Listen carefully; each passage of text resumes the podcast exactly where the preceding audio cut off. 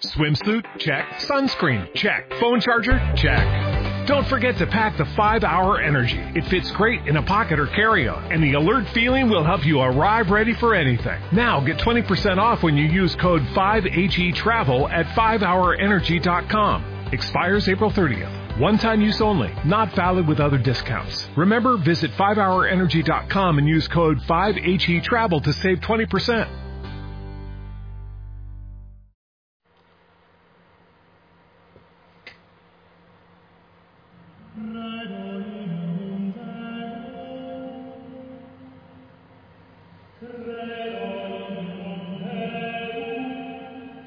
Mi linda familia, muy buen día. Que el Señor te bendiga. Abre los ojos y te invito a que veas en tu corazón, en tu mente y en todo al Señor que te regala la vida en este nuevo día. Un día que debemos vivirlo muy profundamente, disfrutarlo, porque no volverá. Él pasa y jamás volverá. Así que no vamos a perderlo, ¿verdad?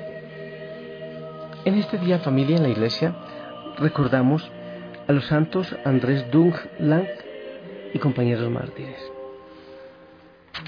Familia, quiero, eh, bueno, obviamente pedir la fuerza del Espíritu Santo sobre nosotros, que venga el Espíritu, nos llene el corazón, nos regale sabiduría, abra nuestros oídos, también abra nuestros labios y nuestro corazón. Y que analices en oración cómo dormiste, cómo está tu mente, tu cuerpo, cómo está tu cercanía con el Señor. Y también cómo va el cristificarme. Algunos me dicen, Padre, está muy largo, pero vamos, tiene mucho sentido. Eh, larga también ha sido nuestra vida cometiendo errores. Entonces, démosle la oportunidad al Señor de eh, purificar, de limpiar, de sanar. Familia, quiero que compartamos eh, la primera lectura del libro del Apocalipsis. Seguimos con el libro del Apocalipsis. Yo, Juan, vi un ángel que bajaba del cielo. Su poder era inmenso y con resplandor iluminó la tierra. Gritó con voz potente y dijo, Ha caído ya la gran Babilonia y ha quedado convertida en morada de demonios, en guarida de toda clase de espíritus impuros, en escondrijo de aves inmundas y repugnantes. Otro ángel poderoso levantó una piedra del tamaño de una rueda de molino y la arrojó al mar diciendo, con esta misma violencia será arrojada Babilonia, la gran ciudad, y desaparecerá para siempre. Ya no se volverán a escuchar en ti ni cantos, ni cítaras, ni flautas, ni trompetas. Ya no habrá jamás en ti artesanos de ningún oficio, ni se escuchará más el ruido de la piedra de molino. Ya no brillarán en ti las luces de las lámparas, ni volverá a escucharse en ti el bullicio de las bodas. Esto sucederá porque tus comerciantes llegaron a dominar la tierra y tú, con tus brujerías, redujiste a todas las naciones. Después de esto, oí algo así como una inmensa multitud que cantaba en el cielo. Aleluya. La salvación, la gloria y el poder pertenecen a nuestro Dios, porque sus sentencias son legítimas y justas. Él ha ordenado a la gran prostituta que corrompía a la tierra con su fornicación y le ha pedido cuentas de la sangre de sus siervos. Y por segunda vez todos cantaron, aleluya, el humo del, incendio de la gran ciudad se eleva por los siglos de los siglos. Entonces un ángel me dijo, escribe, dichosos los invitados al banquete de bodas del Cordero. Palabra de Dios. Familia, Babilonia ¿Qué es Babilonia y qué significaba Babilonia para el pueblo judío? Es importante conocerlo, ¿verdad? Porque a veces he escuchado a algunas personas que desde la ignorancia dan cualquier interpretación. No falta el que diga que la Babilonia es la Iglesia Católica. Eso he escuchado algunos, perdón la expresión, pero insensatos por no entender bien. Eh, mira familia, Babilonia, eso queda eh, en Mesopotamia, tierra de donde salió también Abraham, Ur, es la tierra de los caldeos. Eh, la capital de, de, Caldea era Babilonia, pero bueno, por esos laditos también quedaba eh, Ur, de donde nació, de donde salió Abraham. Babilonia, en el siglo VI antes de Cristo, llegó con sus tropas, con sus ejércitos a Jerusalén, destruyendo, llevándose a la gente, masacrando, asesinando hombres, violando, llevándose a otros. Eh, y fue una cosa impresionante. Pretendía ser la ciudad más hermosa del mundo. Entonces se llevaba a los judíos, a los más fuertes, para construir esa ciudad. Era prepotente, orgullosa, asesina. Y bueno, con todo, todos los males que, que se pueden pensar. Desde ese siglo VI en adelante, como que eso quedó tan grabado, ese dolor de muerte, de sangre. Los babilonios no se cansaban nunca de ver rodar sangre. Entonces eso quedó tan profundamente enraizado en la mente y en el corazón de los judíos que empezaron a ver a la Babilonia como el signo del mal que toma cuerpo y que se hace institucional. El mal institucionalizado es como, como el poderío del mal que llega al mundo. Cuando entonces la palabra del Señor en el Apocalipsis habla de la caída de esa Babilonia, está hablando de la caída del poder del mal que ha tomado raíz en el corazón del ser humano y que poco a poco va arrasando con la bondad, incluso con el mensaje del Señor en el mundo en muchas partes. De eso se trata la Babilonia. Pero, pero ¿cómo podemos comprobar, cómo podemos ver ese mal que yo digo que está enraizado, como lo veían en el tiempo de Jesús? Hablar de Babilonia ya no estaba hablando de un lugar geográfico, ya no. Estaba hablando del mal, del pecado, de todo lo que está, lo que menciona la palabra y todo aquello que va en contra del proyecto del Señor. ¿Será que hoy ya no hay eso? Sí. Sí, el pecado se institucionaliza, claro que sí. Y cuando eso ocurre, es bastante complicado escaparse del pecado. Por ejemplo, un, político, bueno, en algunos países, no estoy hablando en toda parte, pero hay políticos decentes que llegan eh, con buenos intereses a, a, la maquinaria política, pero muchas veces llegan y la maquinaria política les muele. Hay mucha gente que quiere ser honesta, que quiere ser responsable, pero lo, lo aborda un policía, por ejemplo, como en alguna situación en la carretera, pidiéndole plata o si no, eh, le, echa una multa, le quita la licencia y una cosa, a veces injusta, a mí me ha ocurrido, eh, solo con mentira, porque necesitan uh, unos dólares de más o, o no sé, unos pesos de más. A mí me ha ocurrido, y con mentira. Y entonces muchas personas eh, prefieren, para no tener muchos líos, pues soltar el billetito y quedar sueltos. Aunque le toque eh, aceptar la mentira y el robo y la infamia del otro.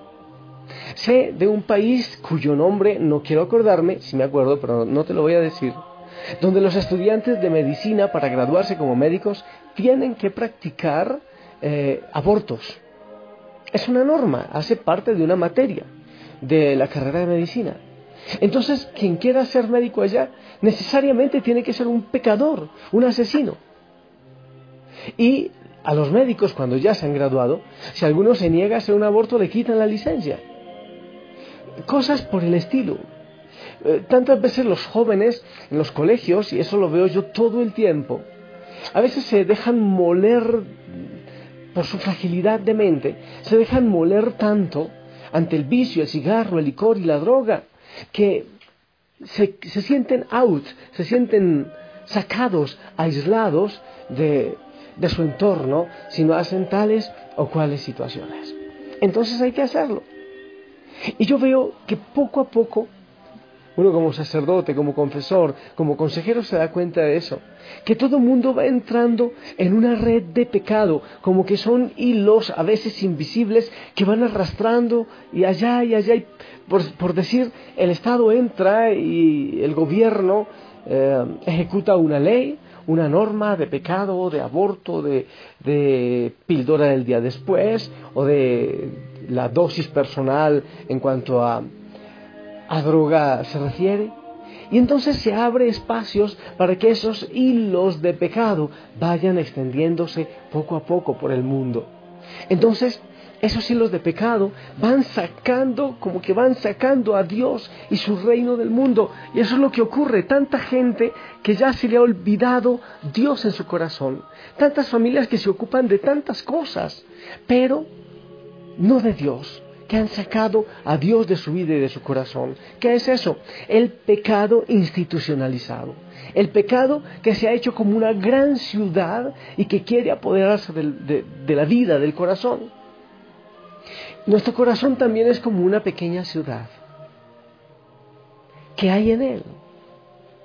Mentira, pecado, hipocresía, infamia, odio, resentimiento, vacío de Dios. ¿Qué hay en ese corazón?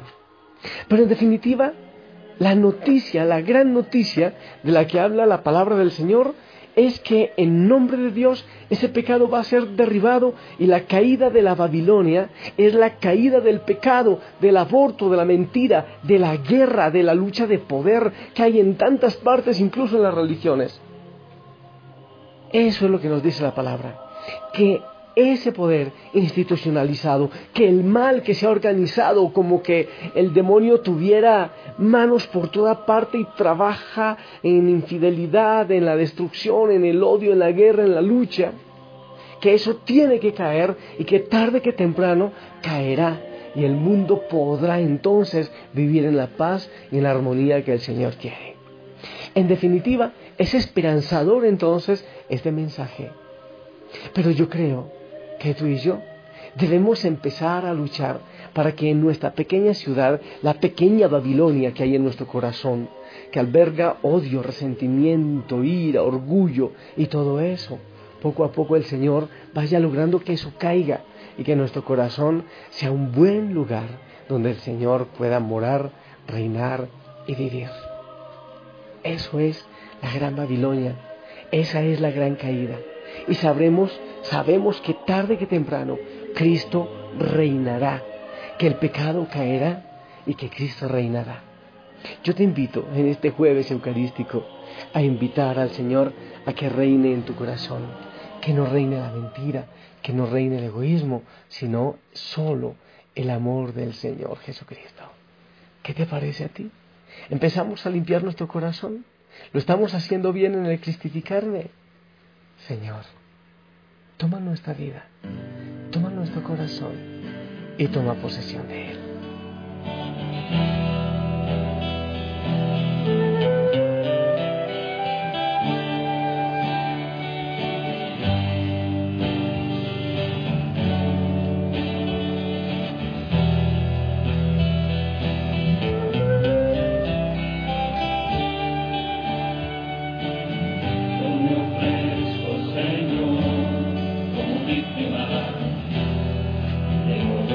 Amor misericordia.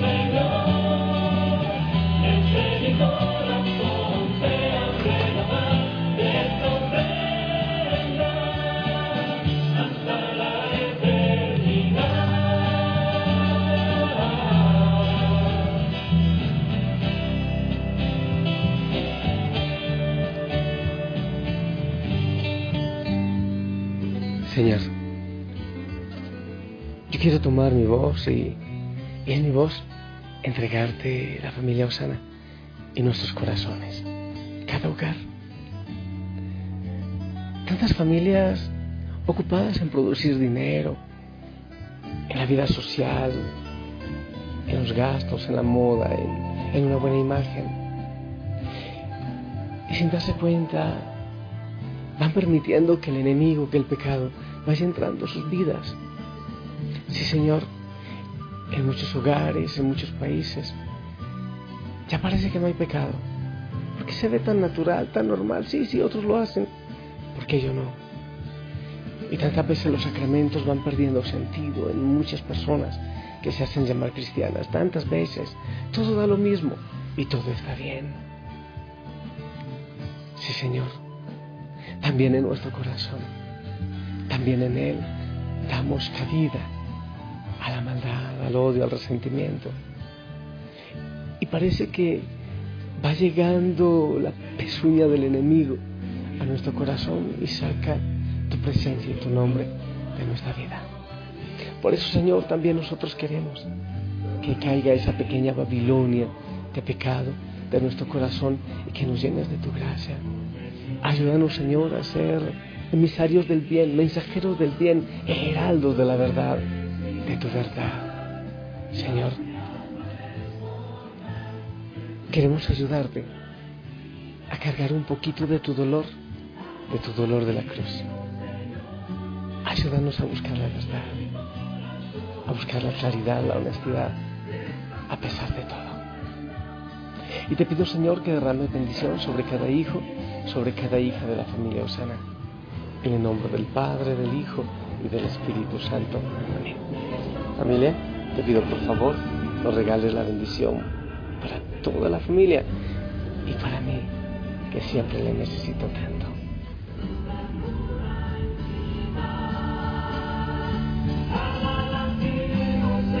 Amén, amén.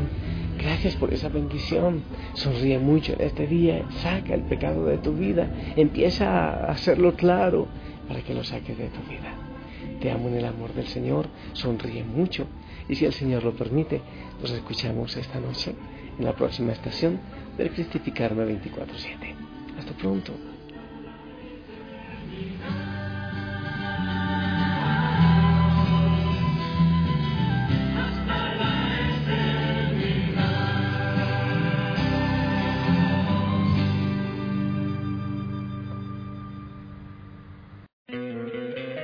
¿No te encantaría tener 100 dólares extra en tu bolsillo?